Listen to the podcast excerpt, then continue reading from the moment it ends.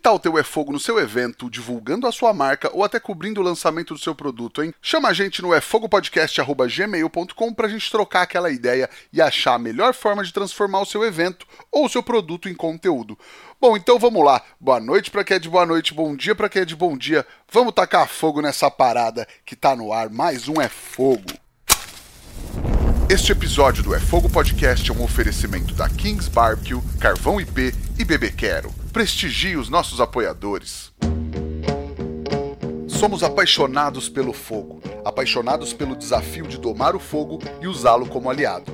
Eu sou o Rodrigo Peters e é essa paixão e respeito que trazemos para o É Fogo, um podcast de entrevistas onde o churrasco é tratado como hobby, mercado e paixão.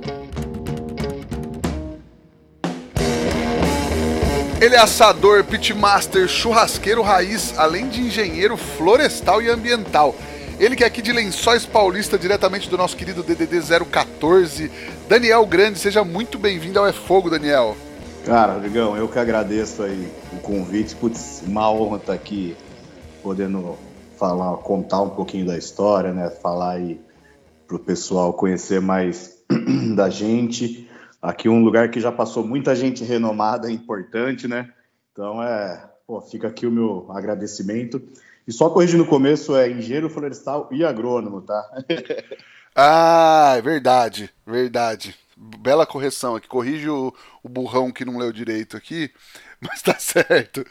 Tá certo. Mas legal, cara. Obrigado por ter topado, obrigado por estar aqui batendo esse papo com a gente, conversando com o pessoal. Porque, enfim, engenheiro florestal e ambiental é, é, é, semelhante ou não? Cara, eles, tipo, tem aí, tipo, quem escutar e for da área vai até me bater se eu falar que tem uma, uma semelhança, mas eles atuam bastante, eles conseguem atuar em bastante mesma área, né, vamos dizer. É que, cara, essas áreas é um, tem um leque tão grande para você seguir, tanto na agronomia, é, que, putz, mano, às vezes quando você menos imagina, tem ali um ambiental, tem um florestal, até um agrônomo, dependendo aí para que lado ele se especializar ou ele for, às vezes até, principalmente hoje em dia, com essa parte de conscientização e importância aí de cuidar do país, né?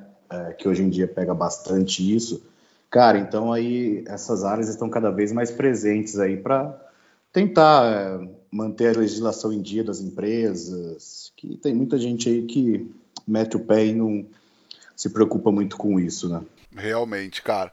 Ah, mas legal. Vamos falar um pouco mais sobre isso ao longo da conversa. Mas aí, Daniel, eu te apresentei, te apresentei errado. E para quem não te conhece, como você se apresenta, cara? Cara, esse daí é. esse aqui se apresenta. Né?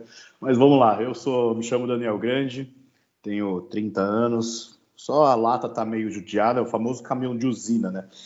É bom de, bom de ano, mas ruim de lata. Sou engenheiro agrônomo, engenheiro florestal, é, fiz, formei nas duas, uma seguida da outra. Hoje em dia, estou na área de gastronomia. Basicamente, meti o pé em tudo e, e, quis viver um sonho que, graças a Deus, deu certo, continua dando certo. É, nem só isso também, além depois que eu terminei engenharia florestal, eu tinha meus negócios aí que eu já fazia, trabalhava com drone, especializei em parte de nutrição animal, que foi onde eu comecei a criar interesse por carnes, churrasco, é, já veio lá de trás e também me ajudou muito, principalmente porque até hoje eu dou cursos, então, nossa, vira e mexe tem alguém que quer saber mais a fundo sobre cortes, raças, genética, nutrição, então me ajudou bastante também. Entrei como aluno especial no mestrado em aviação agrícola na Unesp. Fui um dia e falei, mano, isso não é para mim. Foi aí que começou a minha jornada na gastronomia profissionalmente. Mas antes eu já vinha, pô, sempre gostei. Acho que era um hobby que eu queria que há muito tempo desse certo, só que você fica naquela, nossa, mano, como que eu vou abandonar tudo? Como que eu vou contar, falar para todo mundo que eu vou meter o pé em tudo e e para uma área onde as pessoas nem sequer imaginavam, mas as pessoas próximas ali, que uma ou outra que eu trocava ideia, que eu, que eu comentava, cara, quero ir para essa área, mas infelizmente tem uma reprovação ainda de pessoas próximas muito grande, né? Mas basicamente é isso, cara. Daniel Legal. Grande, um cara doido, maluco, feliz da vida e, e que amo o que faz. Legal, sensacional, cara. E Daniel, qual que é a tua relação de vida com a cozinha, assim, tuas primeiras lembranças de, de, de cozinha, de gastronomia? Nossa, cara, isso, isso, é, isso é fera demais pra mim. Eu, desde moleque já na família, eu via meus pais, cara. Meu pai sempre foi o churrasqueiro da família, sempre real. Desde que eu me conheço por gente aí. É, minha mãe também cozinhava bastante, cozinha. Hoje em dia cozinha bem menos mas ela cozinhava bastante também, fazia umas receitas bem bacanas. Era, ela era daquela que, que aqueles livros antigos de receita, cara, tem vários, e ela pá, abria lá, fazia uma receita, e era muito foda, porque, tipo assim, uma receita com passo a passo que nunca fez, tá ligado? Isso é muito fera. Ia lá, fazia e ficava maravilhoso. Meu pai também ama cozinhar, cara, ama. Hoje em dia ele despertou mais isso ainda e eu fico muito feliz é, em ver isso aí. Mas já meu pai ele gosta de preparar aquela comida que é mais trabalhosa, vamos dizer assim. Ele pega domingão, vai lá para a edícula, tipo, prepara uma dobradinha, uma feijoada, um carreteiro, aquela comida que, tipo, mais afeto, sabe? Vamos dizer assim, que, pô, muitas vezes vou para evento, eu vejo, tipo, no último Beef Tour tive o prazer de fazer arroz carreteiro. Cara, me dá uma sensação muito boa. Então, basicamente, eu peguei deles aí, já desde de criança, e assistia bastante coisa também que me despertava, mas se eu pudesse falar, a primeira relação mesmo foi vendo minha mãe, vendo meu pai cozinhar, que, pô, mandam bem até hoje. Legal. E você sempre foi mais do campo, assim, mais da roça, mais dos animais ou não? Cara, já desde moleque conta principalmente dos meus pais, né? Meus pais, eles foram criados em sítio, vieram para a cidade, acho que mais ou menos na juventude deles, vamos dizer, uns 15, 16 anos, não sei exatamente, mas por aí. É, meu pai trabalha nessa área, né? ele mexe com terraplanagem. Então, desde moleque, ele levava a gente, é, eu, meus irmãos, eu tenho dois irmãos mais velhos, levava a gente para onde às vezes ele estava fazendo serviço, é, levava para algum sítio. Aí tinha o meu também, um tio que trabalhava numa fazenda no Mato Grosso, então a gente ia lá visitar. Então, sempre estive aí, pelo menos com o pé nessa área aí por conta principalmente dos meus pais, que foram criados em sítios. E aí, cara, só fui pegando gosto, gosto, gosto cada vez mais e, putz, vida no campo é não posso negar que eu sinto uma falta gigantesca. Legal. E, e, você acha que foi por isso, então, essa proximidade que te levou a estudar agronomia, engenharia florestal? Cara, foi. Falei é... certo agora, né? agora acertou, mandou Sim, cara, foi por conta disso mesmo. Eu, durante alguns anos, tipo assim, normalmente antes as pessoas já tinham meio que na cabeça o que queriam fazer, se formar e tudo mais. Eu fui, quanto mais próximo eu chegava, não fazia ideia do que eu queria. É, cheguei a prestar educação física na Unesp, passei, sempre gostei também de esportes. Falei, não vou. Tipo, eu só fui por prestar, porque minha mãe comentou. Ah, meu, mas né, terminei o colegial. Ela falou, mas presta alguma coisa aí, alguma coisa que você gosta, sei o quê. Eu falei, ah, vou fazer isso então. Fui, passei, falei, não, mãe, não é para mim isso. Aí eu fui, fiquei trabalhando um ano, trabalhei no Magazine Luiza, trabalhei de secretário numa marcenaria, vixe, já fiz um pouco de tudo na vida também, quando eu era mais novo. Trabalhei já até de ajudante de funileiro, de martelinho de ouro. Olha aí, só, cara. É, cara, já fiz um pouco de tudo aí na vida. E aí, por conta do meu pai trabalhar com essa área, que ele mexe com bastante parte de topografia e tudo mais, Aí tinha aquele interesse, e aí, putz, falei, mano, vou seguir, né? Vou seguir carreira, vou fazer. Só que quando eu entrei na parte da faculdade, cara, foi que nem eu comentei antes, meu, é um leque muito grande do que se tem. Tanto que uma coisa que eu sempre quis fazer também, mas é, por conta de um único ponto acabei não fazendo, foi medicina veterinária. Eu ia fazer, só que, cara, pesou na minha cabeça aquela coisa, se um dia eu tivesse que fazer eutanásia, obviamente, tipo, você tem que fazer várias, eu não ia conseguir, cara, do tanto que eu tenho amor e carinho. Eu sei que às vezes é muito melhor, né, você fazer. Só que isso pesou para mim e acabei indo para agronomia, tanto que lá fiquei depois fazendo manejo de gado, para você ter noção. É, terminei a florestal e depois eu até pensei, nossa, vou emendar medicina veterinária. Só que eu falei, não, chega, já estou aqui há seis anos e pouco, tá bom. Mas foi sim, cara, por conta dessa relação de eu partir aí para agronomia e engenharia florestal. Legal. E gastronomia, por onde que você resolveu, pô, vou trabalhar com isso? Quando que você decidiu? Nossa, isso também foi doideira. Quando eu morava, eu me formei em Garça, em agronomia e em florestal, aqui do ladinho também, 014. É, como eu comentei, eu gosto bastante de esporte, sempre fiz a vida inteira. E eu que preparava as minhas marmitinhas, cara, já desde antes. Eu não vou falar, às vezes quando você encontra uma pessoa fala, cara, cozinha desde novo e não sei o quê. Não, cara, tipo, eu arriscava uma coisa ali, ainda mais na faculdade, fazia, arriscava uma receita para impressionar, né, alguém e tal, para criar uma moral. De lei, de lei. É, né? é, não vou negar, não vou negar. Mas aí eu fazia minhas próprias marmitinhas e na época eu estava morando numa rap, numa república. E eu já tinha, né, tipo, como eu comentei, conversava com algumas pessoas, falava, meu, putz, eu gosto muito de cozinhar. E eu sempre fui aquele cara que, tipo assim, abre, por exemplo, um YouTube, um livro, e fica, tipo, folheando receita, vendo receita, que, tipo, às vezes eu nem vou fazer, tá ligado? Só que só para ficar ali vendo, pô, o que, que a pessoa faz, o que ela não faz, que tempero que ela usa. Às vezes, tipo, toda manhã que eu vou tomar meu café da manhã, às vezes eu coloco um vídeo lá, quando eu tô vendo, tô vendo um vídeo, tipo assim, da senhorinha preparando um, flan, um frango, uma marinada de sei lá de que ano. Eu sou assim. Então eu fui criando esse gosto, mas sem mesmo perceber, cara. E aí nessa época que eu fazia minhas marmitinhas, foi o que aconteceu assim, o... que eu comecei a ganhar dinheiro com gastronomia. Eu, um amigo meu que morava na Rap também, na, naquele dia ele estava sem comida, não lembro o que aconteceu exatamente. Só que ele pediu para comer uma marmitinha minha. Eu falei, mano, lógico, né? Tipo, pega lá, fica à vontade. E ele comeu e falou, cara, que delícia, não sei o quê. Porque quando você come a sua própria comida, parece que, cara, sempre falta alguma coisa. Às vezes você come uma outra comida e às vezes nem é tão boa e tem essa coisa do paladar. Tem uma amiga minha que ela é, ela formou em biomedicina e ela estudou essa parte de neurologia e tudo mais. E ela estudou essa parte que fala que a gente tem sempre essa coisa de a nossa comida, o nosso paladar já está acostumado. É muito louco isso. Eu também adoro ficar vendo e pesquisando essas coisas. Mas ela estudou especificamente sobre culinária, sobre gastronomia mesmo? É, cara, porque ela, ela formou em gastronomia antes, então ela deu uma, uma estudada sobre isso. Só que ela foi bem rasa, assim, quando a gente conversou, e eu, tipo, como eu comentei, eu adoro ler, ver as coisas comecei a pesquisar e de fato tem uma relação que como nós estamos acostumados com o nosso paladar, isso tipo coisa de cabeça mesmo, né? Sim, sim, que legal. É muito foda isso, né, cara? Quando eu vi, falei, não, nada a ver. Comecei a ver, tem pesquisas e pesquisas sobre isso, muito foda.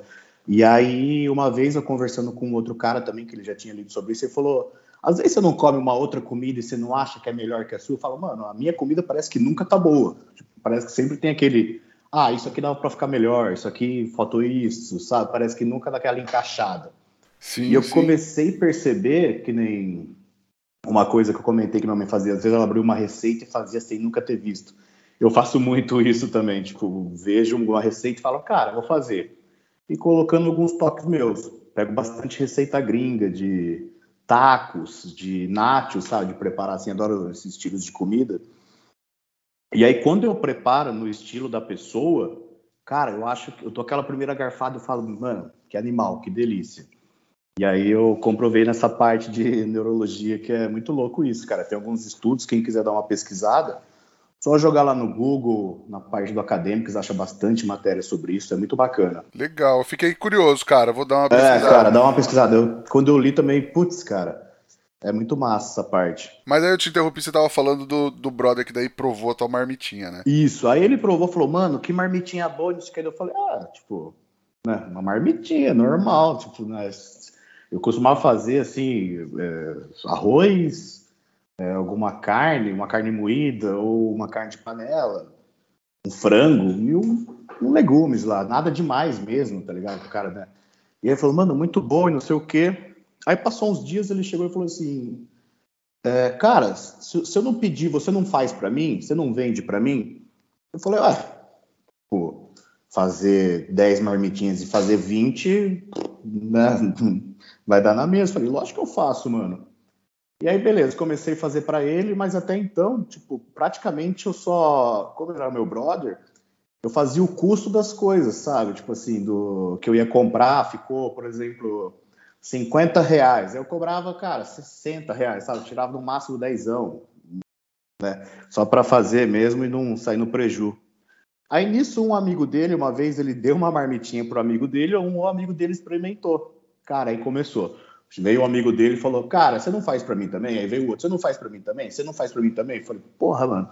Falei, é fácil, né? A hora que eu vi que ele começou, mano, já, tipo, tirar quatro, cinco horas do meu dia, tirar meio dia. Quando eu vi, eu tava tirando um dia inteiro para preparar todas as marmitinhas. Tá fazendo uma coisa de 100 marmitinhas por semana, cara, na faculdade. Caramba, cara. Mano, nem eu tinha. Hoje, quando eu paro e penso, eu vejo o, o que se tornou, tá ligado? Tipo, mas na época eu nem tinha noção, mano. Eu pegava de domingo, acordava de manhãzinha, de manhãzinha mesmo. Já tinha comprado tudo um dia anterior Acordava umas coisas de seis horas, já começava lá a descascar as coisas, preparar, lavar. E começava a cozinhar, cara. Isso na época na, na casa dos meus pais. Tirava o domingão e ficava, mano, o dia inteiro. Começava umas seis da manhã e acabar, tipo, umas sete, oito da noite, cozinhando sem parar, mano. Nossa, preparando pauleira. as marmitinhas, pauleira, cara. Só que eu curtia, né? E tava naquela empolgação, né? Você tá com aquela energia, você faz.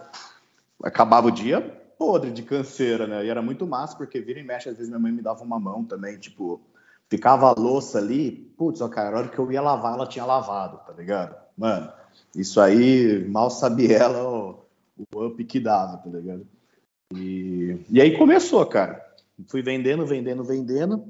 Aí foi um ano vendendo, eu terminei a faculdade, continuei vendendo pro pessoal lá de Garça. Tinha bastante gente de lençóis que estudava lá ainda. Eu preparava, mandava para eles e eles levavam para mim. Aí, quando eu saí da. Né, fui para o mestrado saí, comecei a estudar, comecei a me empenhar mais em aprender, né, fazer cursos, quando eu decidi mesmo ir para essa área. E aí eu parei de fazer as marmitinhas, cara. Mas foi mais ou menos um ano, um ano e meio aí preparando a marmitinha toda semana sempre crescendo, sempre na faixa de 80, 120 marmitinhas por semana, eu mesmo lá fazendo, cara. E aí, depois disso aí, aí só meti a cara e fui. Legal. E aí você já, você já se metia no churrasco também ou, ou, apareceu depois? O churrasco veio depois, cara. Foi logo quando eu parei de fazer as marmitinhas, porque começou a tomar muito meu tempo de estudar. Eu sou um cara que eu não gosto de pegar, falar, ah, vou pegar um livro aqui, X e ler. Não, mano. Só que agora, se eu me interessar por um assunto, cara, eu fico na frente do PC, é, pego o iPad e fico destrinchando. Passo dias e dias, horas, horas, horas, lendo, lendo, lendo. E comecei a fazer isso. Então, eu decidi, falei, pô, ou eu continuo né, fazer marmitinhas, porque daí já estava tomando uma proporção maior, então não consegui mais fazer em um dia. Comecei a dividir em dois dias. Aí tem mais um dia de, do pré que você tem que ir comprar as coisas. Então já eram três dias da minha semana. E aí eu decidi parar e começar só a estudar. Isso foi em... de 2016 para 2017. E aí foi quando surgiu o Beef Tour, que a primeira edição dele foi em Bauru. É, isso mesmo, a primeira edição dele foi em 2016 em Bauru. E eu fui como só para tomar uns gole, né? Comer um bom churrasco. E aí eu abri o olho naquilo e falei, cara, gostei disso. Falei, interessante. E aí eu juntei com aquela parte que eu já tinha visto bastante na parte de animal, né, nutrição animal, eu fazia manejo de gado na parte que eu estava na agronomia. Então eu falei, nossa, cara, eu posso juntar o tio agradável. Aí eu comecei a pesquisar mais é, especificamente para o churrasco. Aí em 2016 para 2017 teve o, beef tour, o primeiro Beef Tour de Tapetininga, que agora completou cinco anos, né? Isso foi em 2017. E fui como voluntário, cara, e eu, e eu, e eu como eu já tinha, é, ficava nessa parte de manejo de gado e tudo mais, eu passava bastante tempo nas fazendas com o pessoal. E, meu, lá a gente, pô, é, matava os animais assim para a gente fazer ali, né? Por exemplo, o gado, um carneiro, um porco. E a gente mesmo limpa, desossava. Então já tinha pegado uma, bastante jeito disso. E aí nesse Beef Tour era para trabalhar com Pernil suíno, era feito no. Ai, caraca, como que era o nome? Aquela parte de. que é a churrasqueira, é fogo em cima, é, a carne no meio e fogo embaixo. Infernilho? Isso, no Infernilho. Isso mesmo. Aí, cara, só que foi uns pernil suíno gigantesco. Quando eu vi, cara, eu fiquei das, sei lá, 8, 9 horas da manhã desossando pernil até o fim do evento, cara. Mandava aqueles pernizão, eu ia desossando, desossando, desossando. Aí quando acabou o evento, tipo, todo mundo moído, né, canseira. Eu tava lá inteirão, mano. Tipo, lógico, cansado, né, fadigado já. Mas tava inteirão, aquele entusiasmo ainda. Foi quando eu falei, mano, é isso. Aí eu, quando eu tinha ainda minha parte de drones, eu trabalhava com, eu tinha aberto uma empresa de drones. Vendi tudo, vendi meus equipamentos, cara, vendi tudo que eu tinha. Comecei a investir toda a minha grana e viajar, é, fazendo curso, participando de eventos para ir aprendendo, né? Legal, cara. E aí, quando que surgiu o BBQ Brasil? É, foi, foi seleção, foi inscrição, você foi convidado? Como é que foi? Foi em 2018 a gravação, é, acho que foi 2018. Eu já estava participando de alguns eventos, cara, foi um, uma oportunidade única aí que abriu umas portas sensacionais. Foi, primeiramente, foi indicação, tipo, a Elo, na época eu trabalhava bastante com ela, é, dos eventos, tanto que nesse primeiro de Beef Tour foi quando eu conheci ela. Tipo, sou eternamente grato, é, fui, sou e serei grato a ela por conta disso. Essa estação era dela? Da, do Infernilho? É. Isso, era dela, do Rafa e do Felipe, se eu não me engano. Porque que eu... eram do BBQ Brasil. Porque eu acho que você começou a contar essa história e eu lembro que talvez tenha sido uma história que ela já contou. Não sei se chegou lá, o pernil estava congelado, aí teve que fazer de outro jeito. É isso, né? É esse mesmo. E aí o que ah, acontecia? Tá. Como o pernil estava congelado, eu precisava ficar desossando ele, tipo, em uns bifes, porque daí a gente pegou uma chapa e foi chapeando eles, tá ligado? Então, só não bastasse estar tá lá desossando, ele estava congelado ainda. ah, então foi isso mesmo, cara. Você começou a falar, daí, nossa, me veio essa ideia infernilho, pernil. Falei, esse pô. mesmo, cara, esse mesmo evento. Eu acho que foi a Elo mesmo que me contou essa história. Acho que deve estar num, num dos primeiros episódios do podcast. Da hora, foi mesmo, cara, que tanto que foi a primeira estação dela. Dela e do Rafa Soares, que na época eles estavam participando do Barbecue Brasil, né, da segunda edição. E acho que foi isso que eu gravei com o Rafa recentemente ele deve ter contado de novo essa história também. Da hora. É, foram as primeiras pessoas que da hora, mano. Muito massa. Os caminhos é muito louco, né, cara? Como se cruza, tipo, tá doido. Total, total. Mas aí eu te interrompi de novo, você tava falando da Eloy do BBQ Brasil, né? Isso, e aí, cara, peguei uma amizade muito massa com ela. Falava pra ela, mano, onde você for eu te ajudo. Tipo, eu sou aquele cara que, mano, é, até hoje, por exemplo, você virar assim pra mim e falar assim, Dani, cara, eu tô aqui num, tem um evento para fazer mano, não tem ninguém para me dar uma mão, vamos. Eu não ligo de ir como ajudante, tá ligado? vou lá, dou sangue. E eu fazia isso, cara. E aí eu começou a dar uma destacada, né, querendo ou não. É, por mostrar serviço e tudo mais. E aí que surgiu a convocação da terceira edição do Barbecue Brasil. Até então eu não ia, tipo, me inscrever, participar, nada. E aí ela comentou, mano, tipo, eu te indico lá, né, pro Paulo, não sei o que, que era o cara do diretor. Aí sabe quando você fica meio assim, mano, tipo, eu na TV, cara, tipo, caí de paraquedas agora aqui na parte de gastronomia, né, mais específico churrasco, acho que na época tava fazendo dois anos, novíssimo ainda na área, muito a aprender.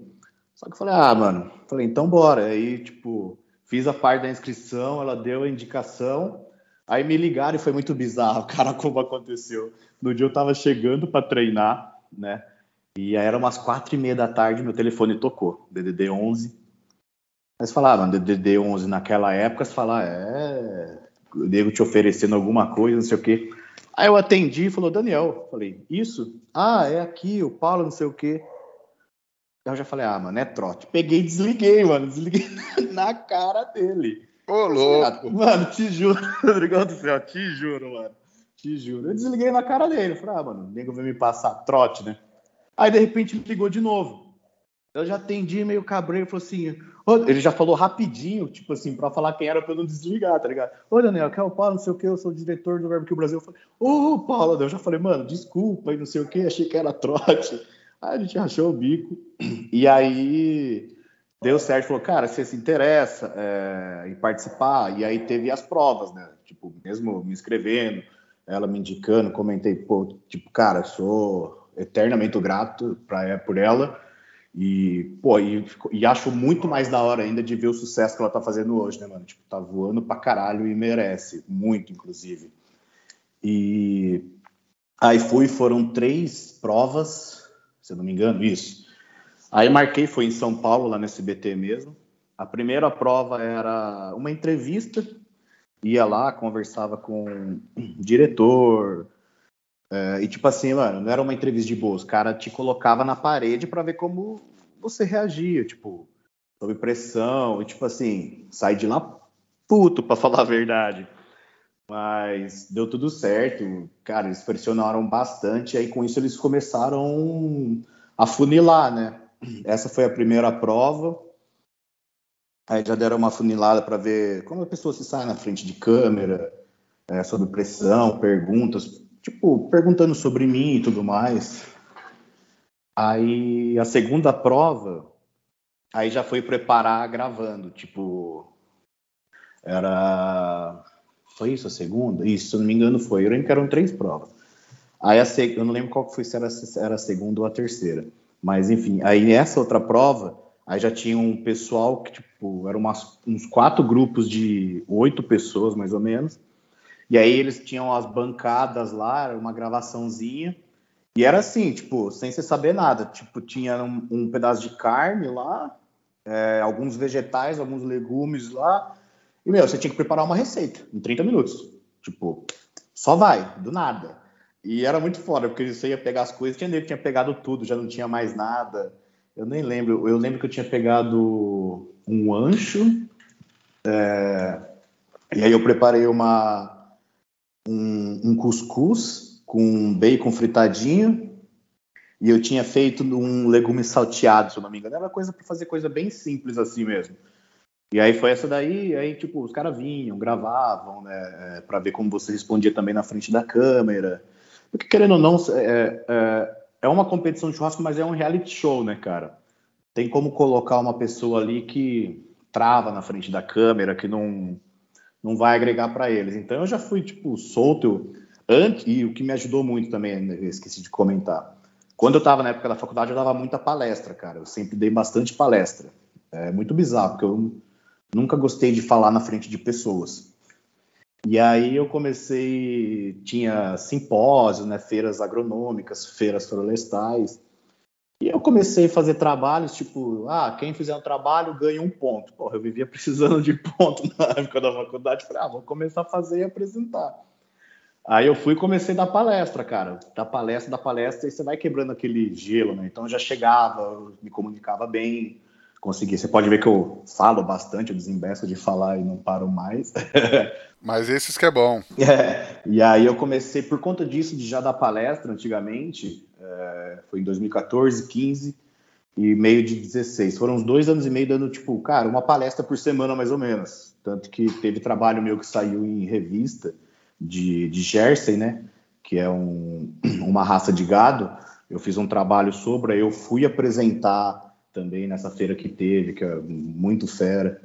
É, aí teve um tempo que eu fiquei viajando pela faculdade para apresentar o curso, sabe, dar palestra nas escolas e tudo mais. Então eu já tinha meio que uma facilidade para falar.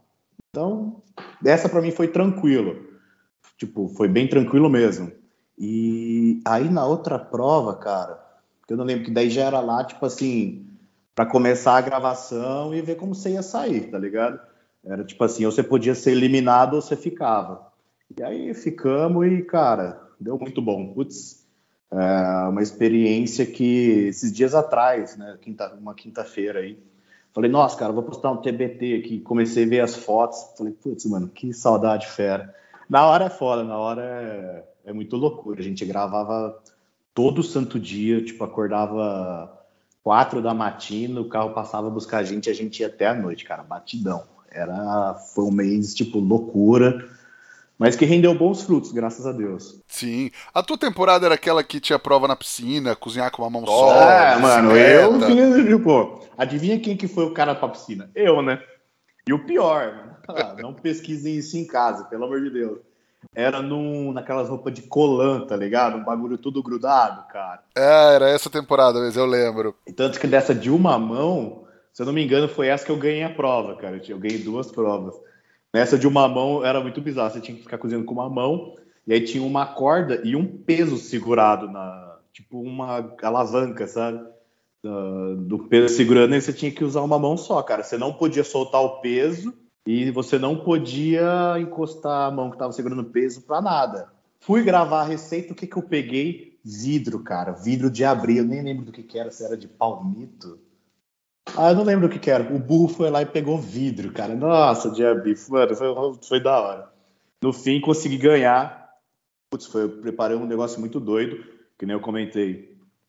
Eu pego para ver receita e ficar olhando. E aí, na época, eu lia bastante coisa sobre o Francis Malman, né? Tipo, o cara é fera demais. Aí eu fui e preparei um short rib Fiz um, ele no reverse steer. Tinha uma, tipo uma pitzinha lá na época, né? É, aquela de tambor mesmo. E a churrasqueira pra gente, uma parrilha.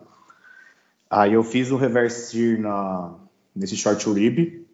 Eu fiz uh, um hub nele de pó de café, laranja, e deixei ele meio amargo, meio cítrico. E como a carne já estava amarga e cítrico, cara, eu, eu, adoro, eu adoro viajar nessa parte de textura, sabores. Eu tostei beterrabas, né? Que a beterraba, quando ela tosta com a casca, ela dá uma caramelizada, então ficou doce. E com queijo de cabra e um azeite defumado por cima, mano. Tipo, a receita ficou foi uma das que eu falo, mano, ficou animal, tipo, ganhei com gosto aquela. Nossa, e deu fome, sacanagem esse agora também, hein, cara. Porque... Nossa, nem falo, eu comentei aqui, tipo, lembrando da cara dela. Mas e aí, cara, o que, que, você, que, que você achou de, de participar, do teu desempenho, do, da experiência? Você falou que foi muito legal tal, mas mas o que, que você achou, assim, de, de ter participado mesmo? Cara, é, é muito louco, né, porque eu, pelo menos você vê, assim, por exemplo, a TV como um negócio. Putz, mano, quem tá ali é famoso, é não sei o quê, uma coisa inalcançável, vamos dizer assim, né? Muita gente costuma enxergar assim. E quando eu tava ali, cara, era.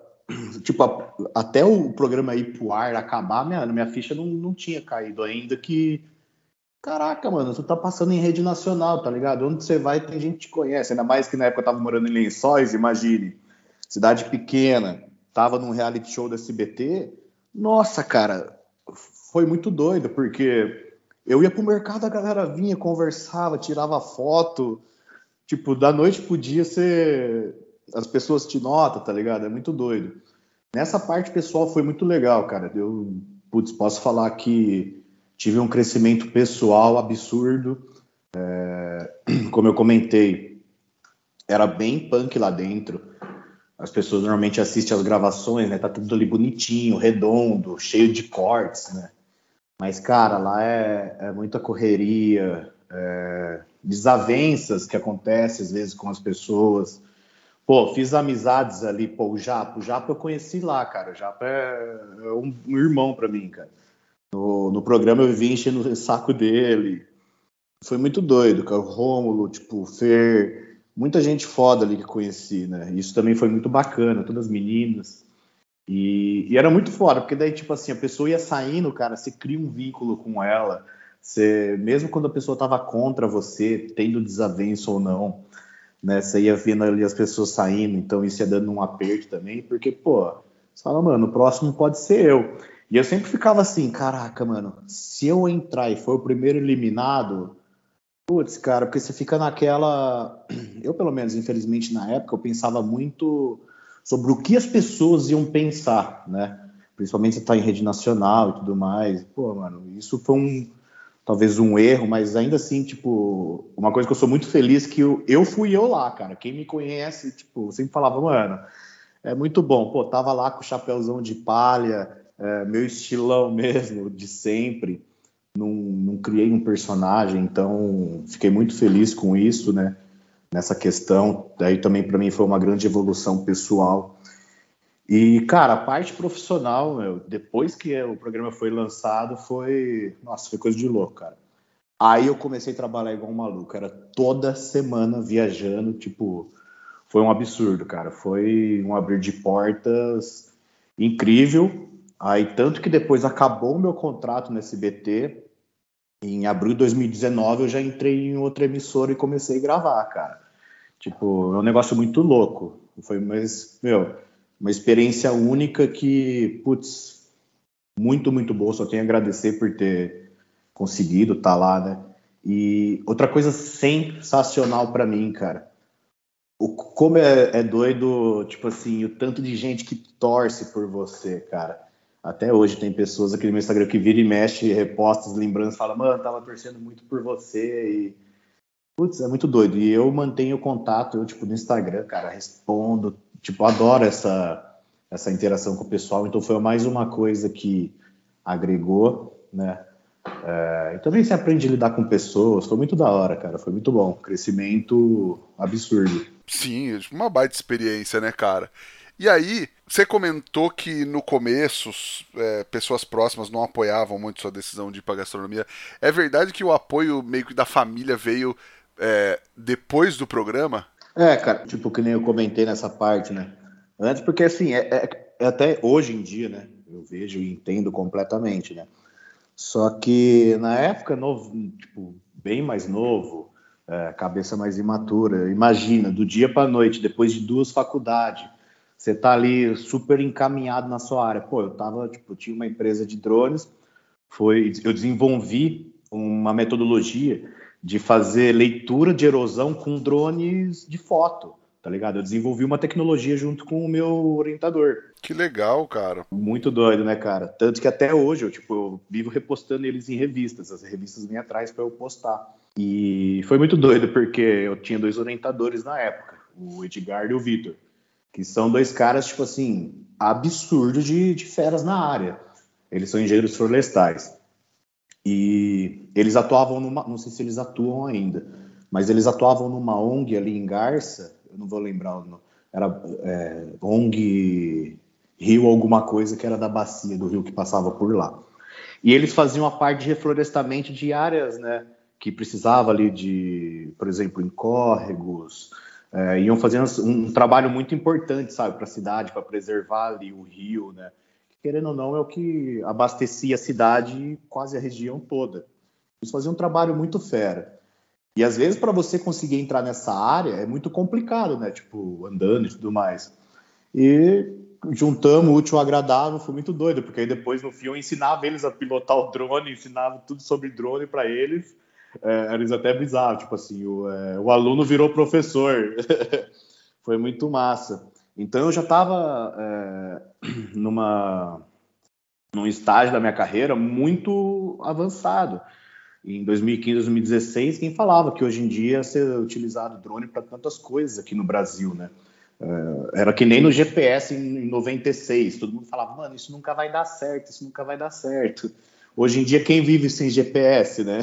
Exatamente. É, e, eu, e, eu, vi o drone assim na época, tanto que eu fui fazer depois um estágio numa empresa em Ribeirão Preto, na Eficiente, foi uma das primeiras empresas a trabalhar com drone, cara. Eu pilotei drone lá de 420 mil reais, tipo, absurdo, puta responsa, é, drone de irrigação, drone de pulverização. Então, e, e não tinha muita matéria na época. Então eu comecei a escrever matéria sobre isso e comecei a dar palestra, né? Tanto que quando eu pedi para ser aluno especial na, na parte de aviação agrícola em, no mestrado, cara, fui aceito de primeira. Tipo, pum, pedi fui. Foi absurdo, até eu fiquei de cara. E aí, do dia para a noite, eu chego, foi muito bizarro, porque eu fui um dia no mestrado, fui um dia, um dia real. Levei minhas coisas, foi em, na Unerj Botucatu. Levei minhas coisas na rap de uns amigos meus.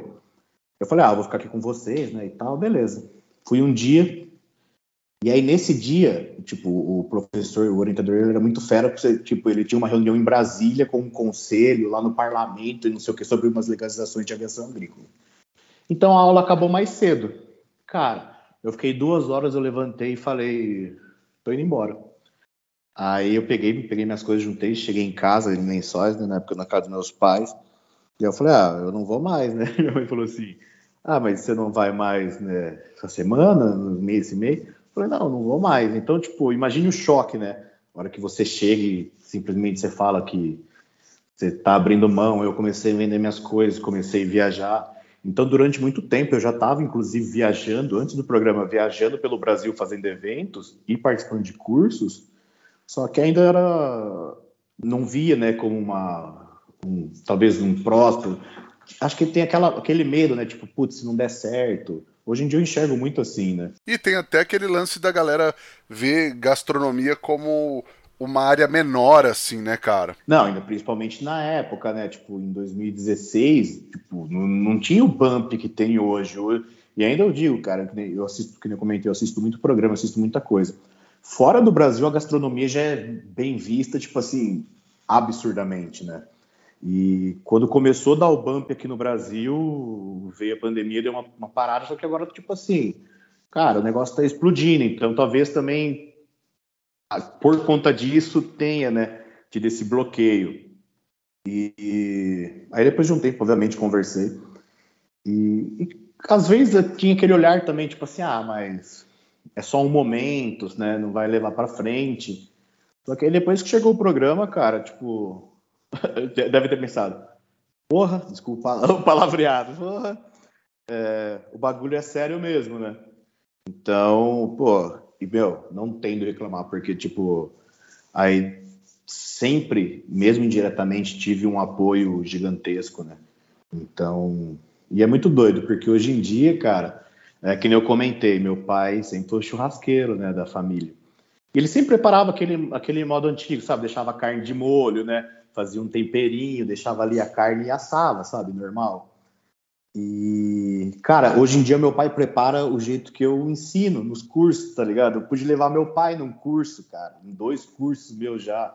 Pude levar meus pais em eventos. Porra, cara, para mim isso daí é a maior realização que eu pude ter, sabe?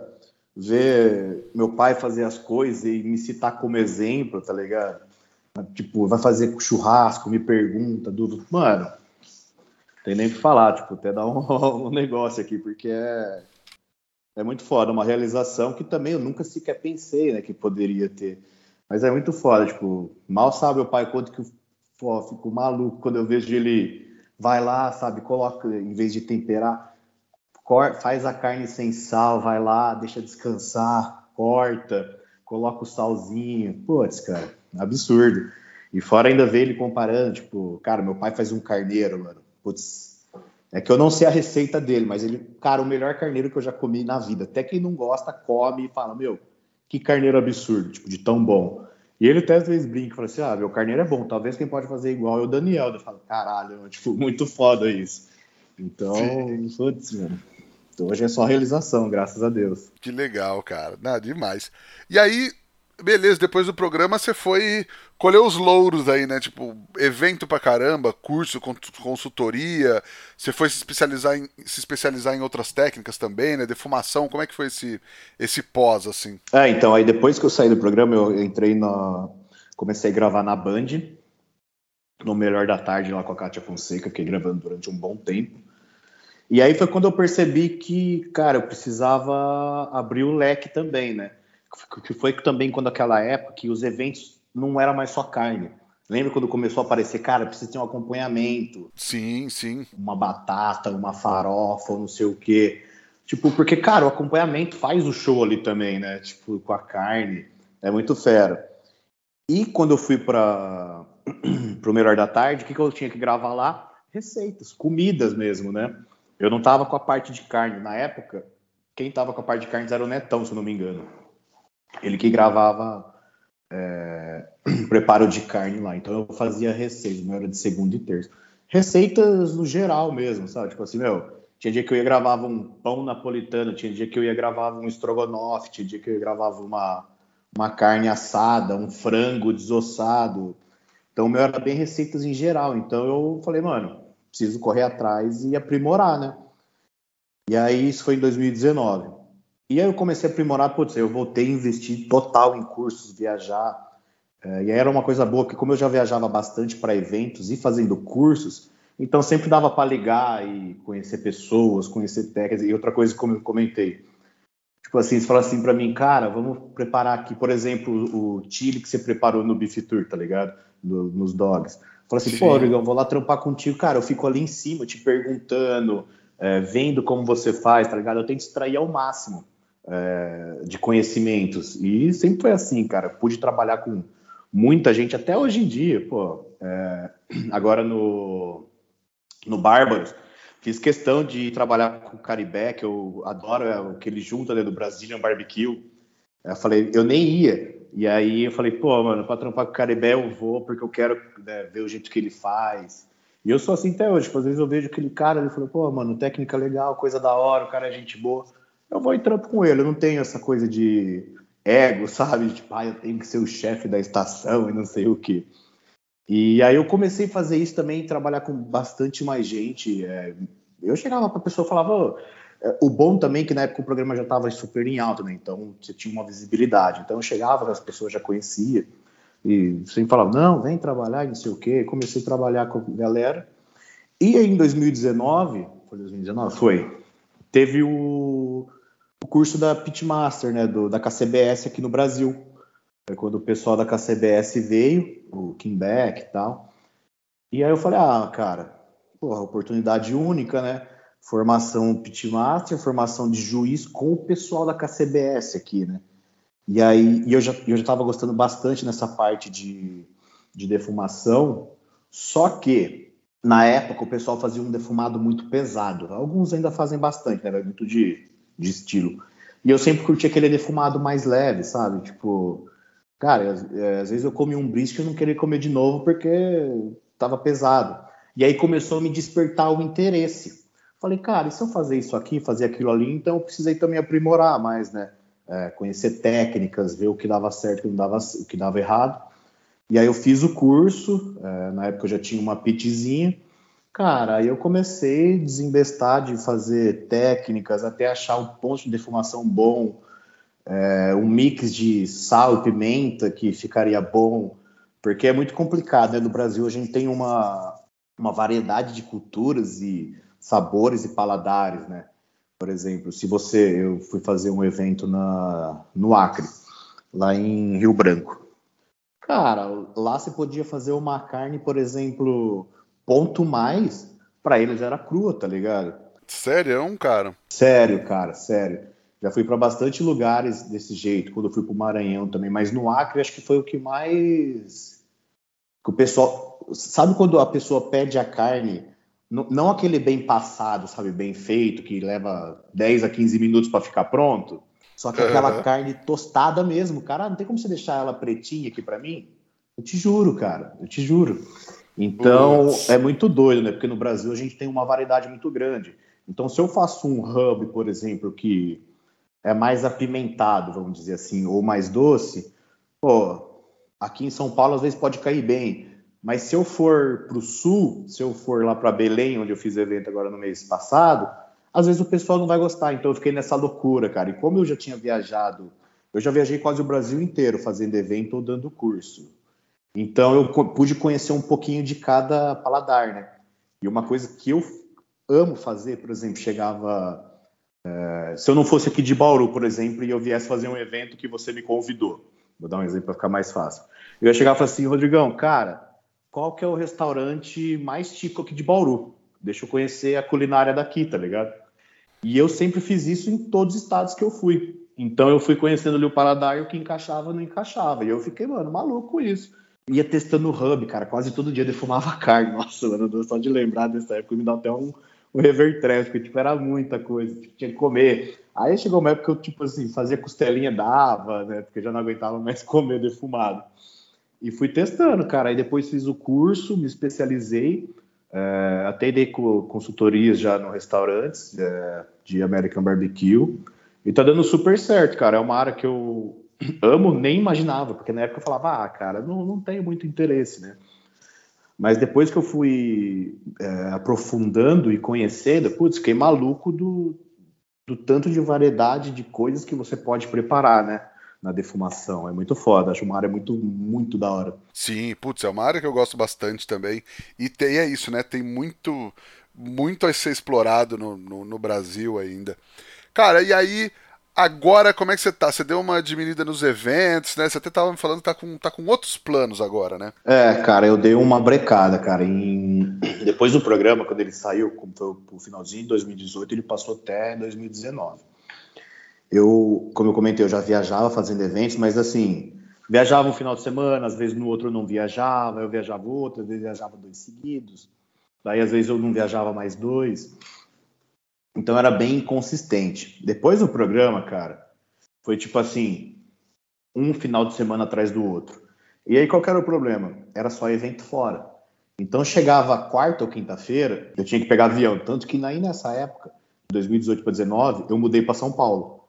Porque foram três meses no final de, de 2018. Cara, eu fiz evento todo final de semana sem parar, viajando para cada canto do Brasil. Me deu até um burnout, tá ligado? Tipo, eu tive que parar de estudar, tive que parar de reler receita. Às vezes eu ia entrar assim, tipo, sabe quando você abre uma receita, você lê, lê, lê, e depois você fala, ué, não li nada? Eu tava desse jeito, cara, de tanto que foi juntando. E aí o que acontece? A pessoa vê o evento no sábado, daí muita gente fala, nossa, mano, que delícia, né? Trabalha só no final de semana. Só que a pessoa não conta que quarta ou quinta-feira eu já tinha que me deslocar, tanto que eu me mudei para São Paulo do lado do aeroporto por conta disso. E na época eu estava morando em Lençóis, cara, então imagina, eu tinha que pegar três horas de estrada, três horas e meia até São Paulo, pegar voo, e aí por sorte na época meu irmão morava lá, só que era uma kitnet, então tipo assim, era o quarto, banheiro, cozinha, tipo, tudo junto. E era fora, né, porque era o espaço dele, então eu meio que é, é, evitava de ficar muito lá, para tirar a privacidade dele. Então, pô, eu tinha que me deslocar quarta ou quinta-feira, por exemplo, para São Paulo. Aí voltava domingo ou segunda-feira. Pum, voltava para Lençóis. Aí sobrava, por exemplo, terça-feira, que era o meu dia de folga. Só que aí na terça-feira você já tinha que estar tá fazendo lista para o próximo evento, para algum outro evento. Então, cara, foi juntando. E no começo, você está empolgado, você vai. Você faz aqui, você faz ali, você viaja. E ainda mais que, pô, meu, uma coisa que é muito, como eu comentei antes da questão do programa, que é, eu amo, cara, viajar e conhecer pessoas. Tipo, mano, para todo evento que eu vou, eu fico trocando ideia com a galera, é, converso muito, conheço pessoas e, pô, eu amo isso. Então, me juntava muito útil ao agradável. Pô, ia fazer evento, conhecia gente, conversava. Então, você vai levando, você tá com gás, né? E foi um mês, dois meses, três meses. Aí quando chegou em 2019, cara, eu fiz evento também o ano inteiro. Aí mudei para São Paulo, ficou um pouco mais tranquilo.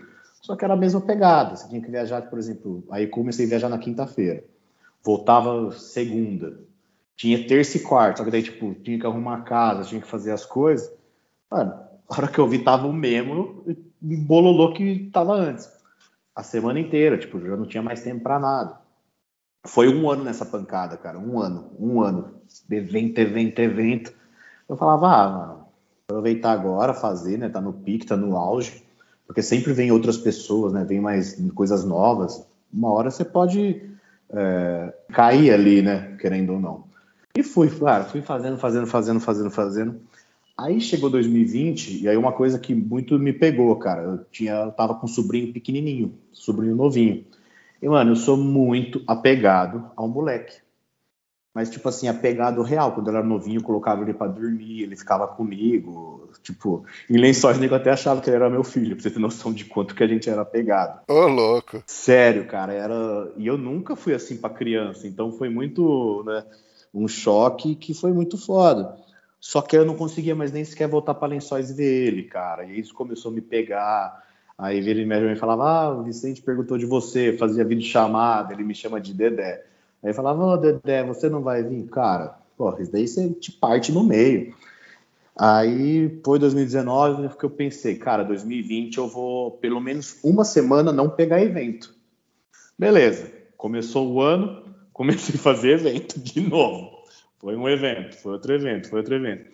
Até março, que é a pandemia, eu lembro que tipo, eu viajei dia 17 de março quando eu voltei, foi um evento em Chapecó que eu fiz, ou foi Maceió? não lembro se foi Chapecó ou Maceió.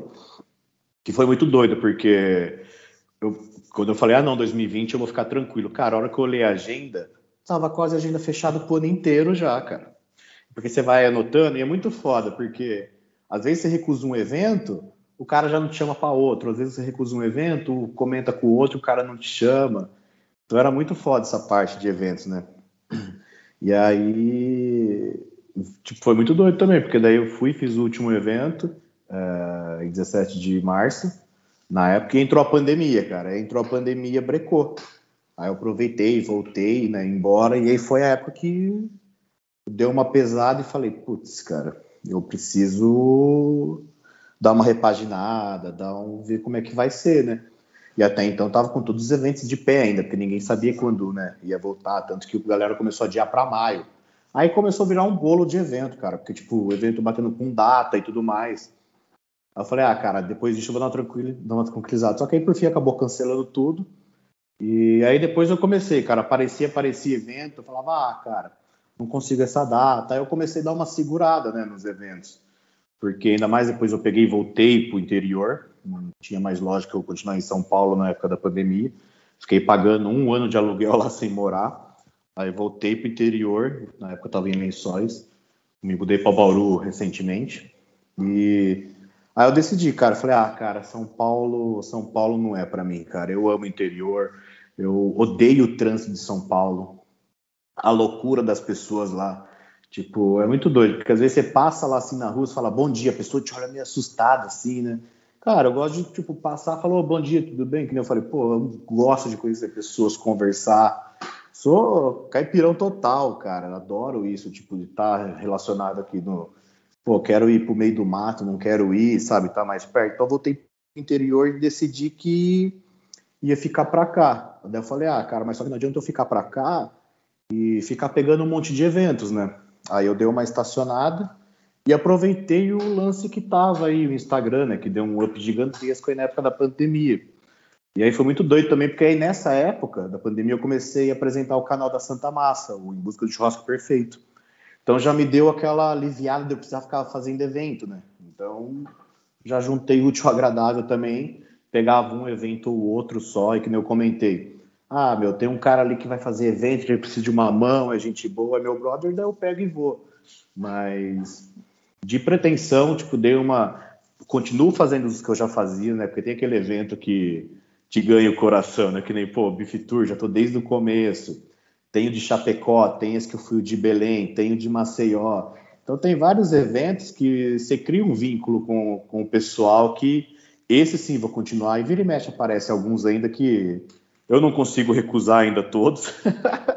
eu ainda tenho, eu amo evento, cara. Como comentei, eu amo demais.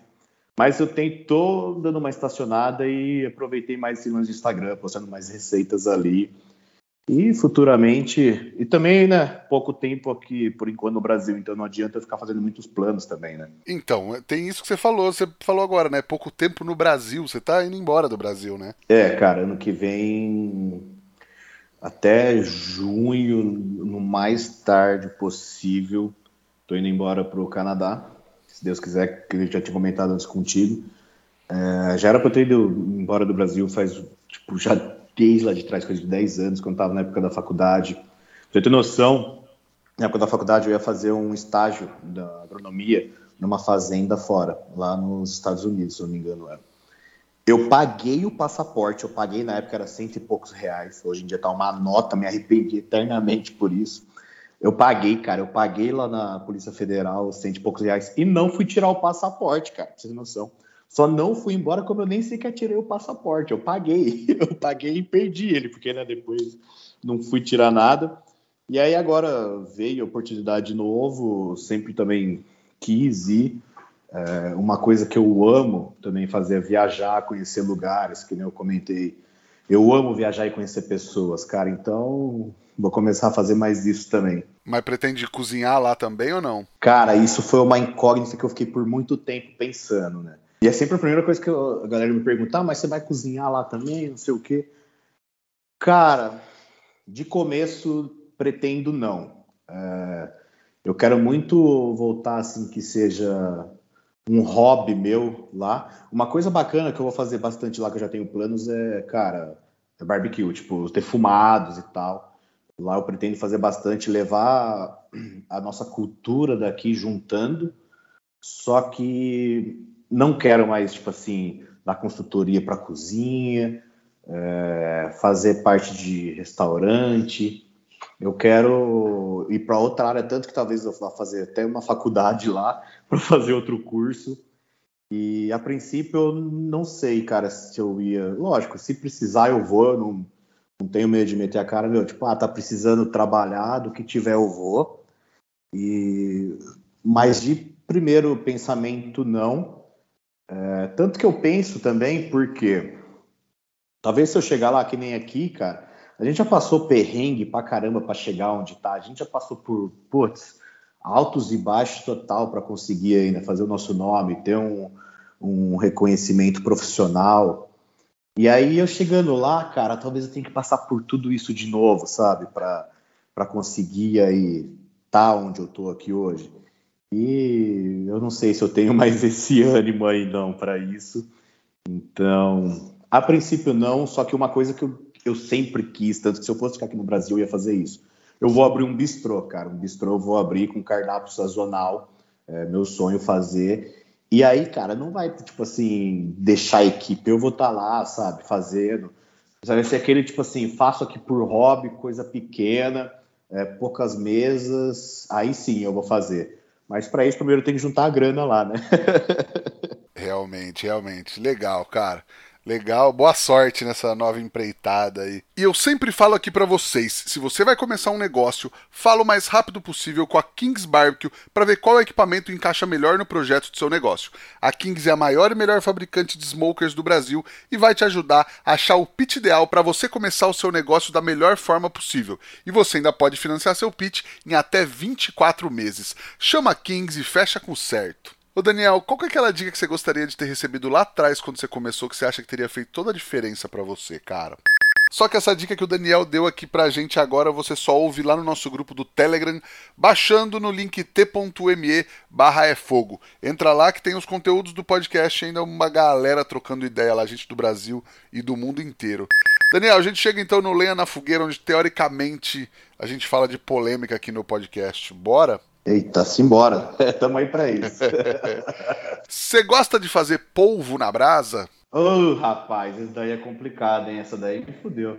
Ó, nunca tinha feito. Hoje em dia faço, faço. Mas não é meu preferido, não. Hoje em dia eu gosto dele grelhadinho. pra quem não sabe aí do polvo, foi o que me eliminou da prova no Barbecue Brasil. Graças a Deus conseguimos ir até longe, mas me eliminou, me pegou de surpresa é um preparo muito né, mais complexo do que a gente pensa. Mas é, se mandar pra gente, a gente faz de novo, né? Sim, mas pegou um trauma ou não? Depois você já tira de letra, assim? Cara, nada. Peguei. Eu, mano, eu, coisa de trauma é muito doido. Eu não tenho, não. Pra você ter noção, eu já sofri dois acidentes na estrada nessa questão de trauma. Os dois acidentes foram PT no carro, debaixo de dois caminhões. E, cara, no outro dia eu já tava dirigindo, pra você ter noção. Então, trauma que não é comigo, não, cara. Muito pelo contrário. Eu tiro como aprendizado, vou bola para frente e eu aprendo naquilo ali, tá ligado? Eu não utilizo meus erros como uma coisa negativa, utilizo como aprendizado e vou construir naquilo. Se foi uma falha minha, eu vou construir e vai ser melhorar naquilo. Que foi o que eu fiz depois. Justo, tá certo, mano. E aí a gente chega na nossa pergunta de um milhão de reais que transforma todo mundo em poeta aqui no É Fogo. O que o fogo significa para você, Daniel? Cara, hoje em dia ele significa o Daniel grande que aqui vos fala. É, foi ele que, graças a tudo isso, tipo assim, cara, de verdade, eu não sei nem aonde eu estaria, como eu seria, se eu não tivesse lá em 2016, 2017 largado tudo e ido, ido para a área do churrasco, tá ligado? Hoje em dia, acho que é o que significa é, minha evolução, ser quem eu sou como pessoa. É, é, o Daniel Grande, tá ligado? Hoje em dia. É muito foda isso, cara. Pergunta muito foda mesmo. Legal, sensacional, cara. E você tem uma dica, um truque, uma receitinha para passar pra galera que ouve a gente, Daniel? Cara, olha, da hora do pergunta. É, algumas coisinhas que eu fiz que sempre foram bem elogiadas em eventos e quando eu passei em receitas, é, é coisinhas bem simples, acho que são umas duas ou três. Primeira, cara, é, quando for preparar um grelhado, tanto faz ali o seu grelhado, é, bovino principalmente, pega um recipientezinho de alumínio, pode ser um. Eu normalmente utilizo uma caneca de alumínio. Pode ser uma bandejinha de alumínio, uma descartável de alumínio, algo que possa ir para o fogo, que você já aproveita ali a grelha da brasa. Coloca uma colher de sopa de manteiga e dois dentinhos de alho. Se for um dente de alho grande, pode ser só um. Se for tamanho médio normal, coloca dois dentes de alho macerados. Só tira a casca, dá aquela amassada nele, coloca ali na manteiga e um raminho de alecrim. Coloca essa bandejinha, esse recipiente ali na grelha e deixa ali. Pode deixar ali no fundinho da, da grelha. Aquela manteiga ela vai começar a dar aquela amarronzada, só cuidado para não queimar, porque senão vai amargar por conta do alecrim. Começou a mudar ali a corzinha da manteiga, subir aquela espuminha ali da manteiga, a clarificar ela, né? Tira e, cara, coloca por cima depois da carne cortada já com sal. Mano, o sabor da carne fica absurdo. Eu fiz isso em dois, três eventos, todo mundo falava, não, você não fez só isso, você fez mais alguma coisa. Diquinha super simples que eleva aí a, o sabor da carne, meu. Você vai se tornar o churrasqueiro mais fera aí do seu bairro.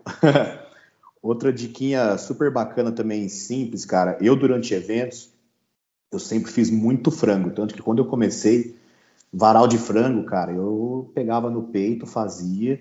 Eu montava o varal de bambu. Tipo, fui um dos caras que mais começou a fazer varal aí. Fiquei conhecido principalmente por causa disso. E sempre tinha aquele preconceito com frango, né? Ah, frango é seco, frango não sei o quê, o frango de padaria. Então, uma dica muito legal quando você for preparar o frango, né, o frango inteiro, entre a pele e o peito, coloca ali um pouquinho de manteiga. Pode ser um quadradinho de manteiga. Ah, não tenho manteiga, posso usar margarina? É, pode, mas não vai ser a mesma coisa, deixo bem claro. A manteiga ela saboriza e umidifica o peito. Então, na hora que você vai cortar, cara, dá um sabor absurdo. Então, levanta ali, ó, antes de assar, levanta a pele do peito, coloca um quadradinho de manteiga, dá uma amassadinha nela para espalhar ali sobre o peito e leva para assar. Tempera normal. Outra dica super bacana para frango. Eu adoro preparar sobrecoxa. As pessoas sempre me falam, pô, é, preparei a sobrecoxa aqui, eu até deixei de marinada, mas não pegou sabor. As pessoas normalmente jogam o tempero por cima da pele. E aí não vai o, o sabor ali para o interior do frango, né? Principalmente se for aquela sobrecoxa maior zona. Então, uma coisa bacana, quando você for passar o seu tempero, hub, o que você utilizar aí, levanta aquela pele do frango da sobrecoxa, isso pode utilizar para qualquer parte do frango com a pele, se você fizer com pele. Passa, cara, entre a pele e a carne. Isso vai saborizar, que vai, meu, na hora que você comer o interior do frango, tanto, tanto faz a peça que for, vai estar tá com sabor tanto na parte externa quanto na parte interna. Faz uma diferença absurda também. Diquinhas super simples que, cara, na hora que você prepara, aí dá uma diferença gigantesca. Legal, cara. Pô, sensacional, galera. Quero ver a galera fazendo aí, marcando a gente, marcando você no, no Instagram, porque são boas dicas. E a minha dica de hoje é para quem curte o churrasco raiz, mas mesmo assim quer dar uma ousada. É só usar um sal grosso temperado, que além de salgar sua costela, por exemplo, ainda vai trazer todo o sabor dos temperos junto. E sal grosso temperado é só um dos itens que você encontra na loja bebequero.com.br. Entra lá que tem tudo pro seu churrasco. E você tem alguma coisa para indicar pra galera assistir, ler ou visitar, cara? Cara, eu amo assistir, como eu comentei, né? Ficar assistindo, amo viajar e tudo mais, mas acho que se uma coisa que eu amo na parte da gastronomia é o quanto que ela envolve cultura. É muito louco isso, a questão do cultural, gastronômico, como cada cultura, né, tem ali a sua é, variedade gastronômica.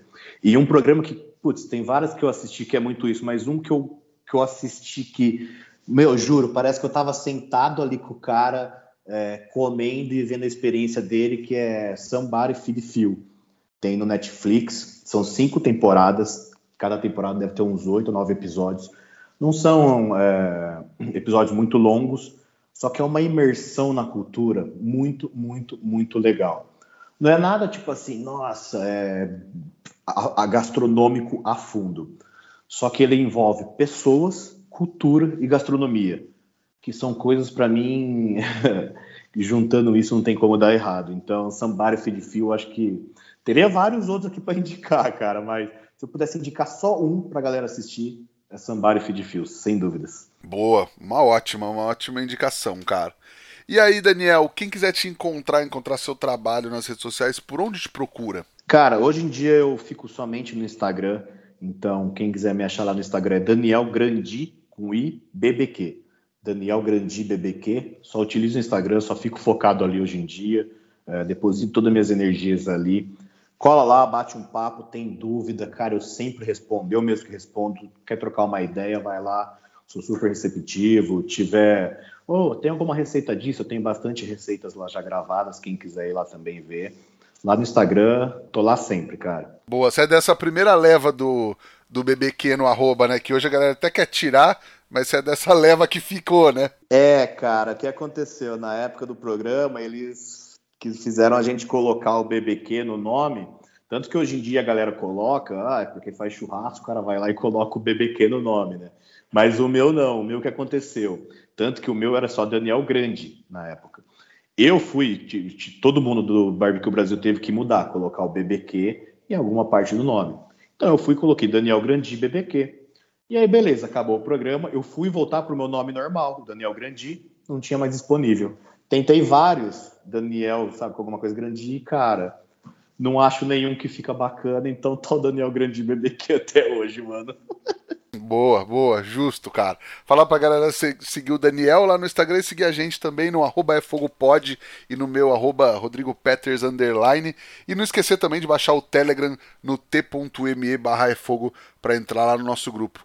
Daniel, cara, brigadão, um prazerzaço falar contigo e ajudar, contar um pouco da tua história, que um pouco da tua experiência, da tua vivência no churrasco pra galera que ouve o É Fogo. Pô, Rodrigão, eu que agradeço aí, cara eu fico muito sempre feliz em poder vir contar e relembrar né, tudo que passou, é, do que eu já vivi, do que a gente já passou, faz dar mais valor ainda. Pô, uma honra, que nem eu comentei no começo, uma honra imensa poder estar aqui, onde grandes nomes, grandes pessoas já passaram por aqui, eu sei que mais ainda vão passar. Um trabalho super, super bacana, que reúne aí, né, grandes histórias, grandes pessoas, pra galera ficar mais a par aí de tudo que acontece, cara. Só o meu muito obrigado aí de todo o coração mesmo. Ô, oh, imagina, cara, eu que agradeço de verdade. Queria agradecer também a Kings Barbecue, Carvão IP e Bebê Quero pela parceria de sempre e agradecer a você que nos ouve toda semana aí no fone, no carro, no mercado, onde quer que seja. Você já sabe, semana que vem tem mais.